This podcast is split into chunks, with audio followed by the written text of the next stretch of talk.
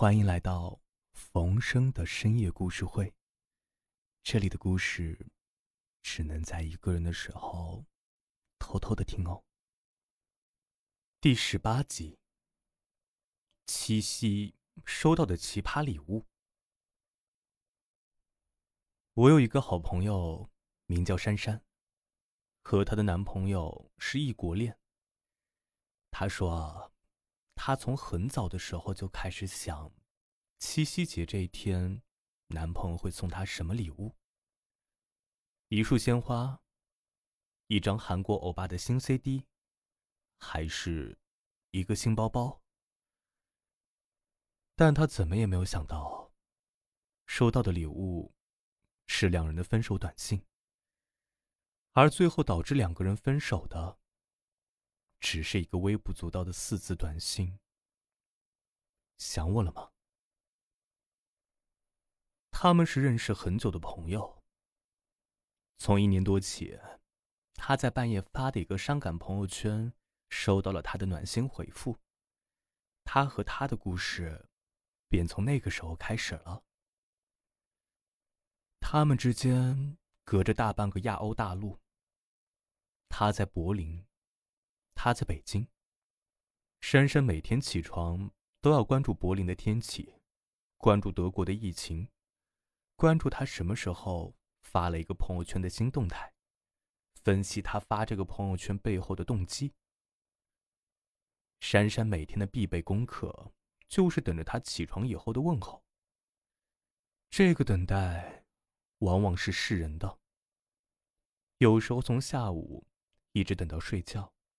他都等不来一句问候，难免心里的千万种情绪开始不受控制的往奇怪的方向发散，但他总是克制着自己主动和他联系，因为，他有过追求者，他知道，在感情里先开口的那个人，往往就输了。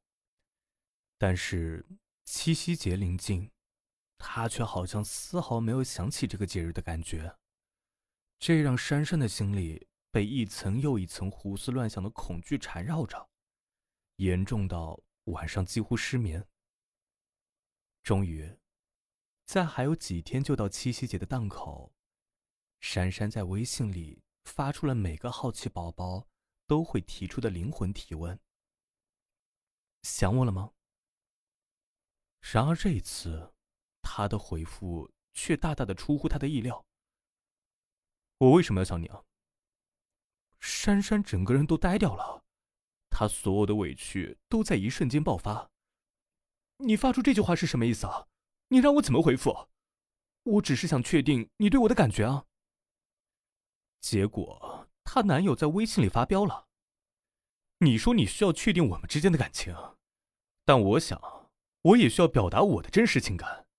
这就是我不喜欢任何以这种形式的无意义的追问。任何，你扪心自问，你说这句话除了让我皱眉不爽，让我变着想法的想回复词之外，能给我带来什么？你只能给我带来负担。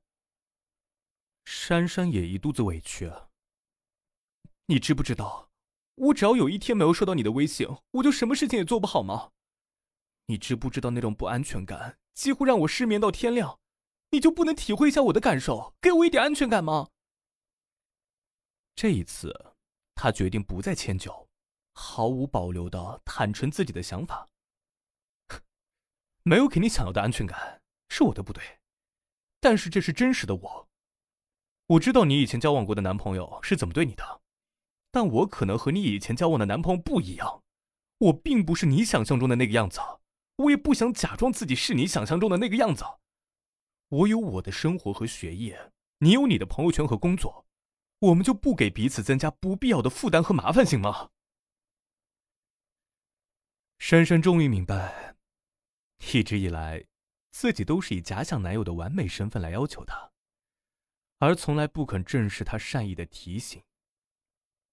此时此刻，珊珊心里的委屈被另一种情绪所掩盖，她开始跟他道歉。可是，他这一次却不依不饶。你总是说你知道了，可是你下一次还会变本加厉。你总说你会难过、会受伤，但是请你也换位思考一下，一次次这么被你闹腾的是我，那我是不是也会感觉到很无语、很疲惫呢？珊珊的故事到一个段落了，没有七夕的祝福，只剩唏嘘。还有无数的异地恋、异国恋的纠结故事，正在这个世界上的很多角落上上演着。其实，由于距离的疏远，其中一方可能会为另一方画一个理想中的画像，但事实上，他们却不在一个频道上。一个渴望安全感，另一个却渴望自由。也许一个喜欢胡思乱想的姑娘，和一个天生钝感的男孩，注定是没法走到一起的。